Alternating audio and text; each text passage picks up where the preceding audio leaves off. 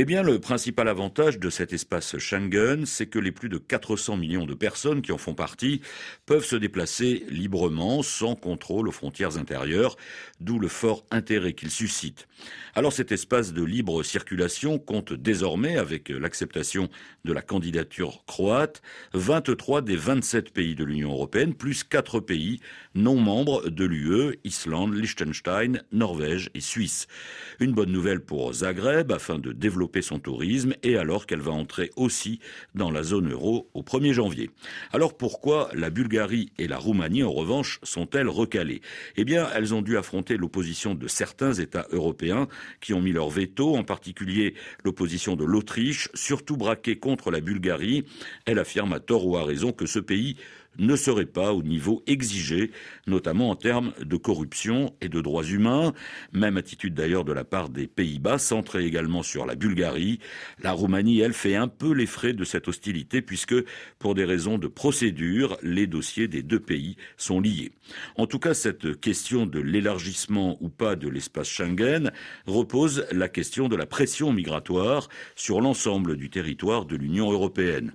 Depuis la fin de la pandémie de Covid, depuis le retour des talibans au pouvoir en Afghanistan et bien sûr avec la guerre en Ukraine, cette pression migratoire est repartie à la hausse, une pression qui a conduit certains pays, comme l'Autriche et la République tchèque, à réintroduire des contrôles aux frontières pour lutter plus efficacement contre les passages illégaux de leurs frontières qui ont explosé cette année. Vienne parle ainsi de plus de 100 000 entrées illégales sur son territoire.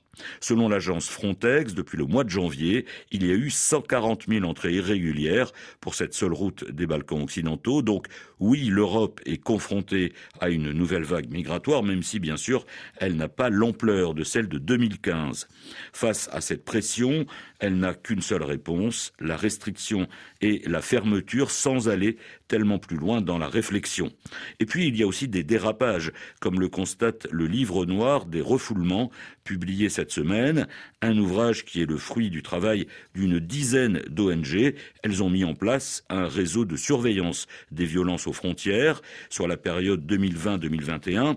Ce livre noir a recensé 1600 témoignages de migrants concernant environ 25 000 personnes, tous humiliés et maltraités en voulant demander l'asile avant d'être brutalement refoulés hors du territoire européen. Une enquête d'autant plus embarrassante que depuis le mois de mars, eh l'invasion de l'Ukraine par la Russie a démontré par contraste que euh, l'Union européenne savait faire face en cas de crise migratoire et adopter une politique d'accueil en phase avec ses valeurs humanistes. Depuis le début de l'année, près de 8 millions de réfugiés ukrainiens ont fui vers les États européens en quête de protection, parfois temporairement, et dans l'ensemble, ils ont été bien accueillis et bien traités.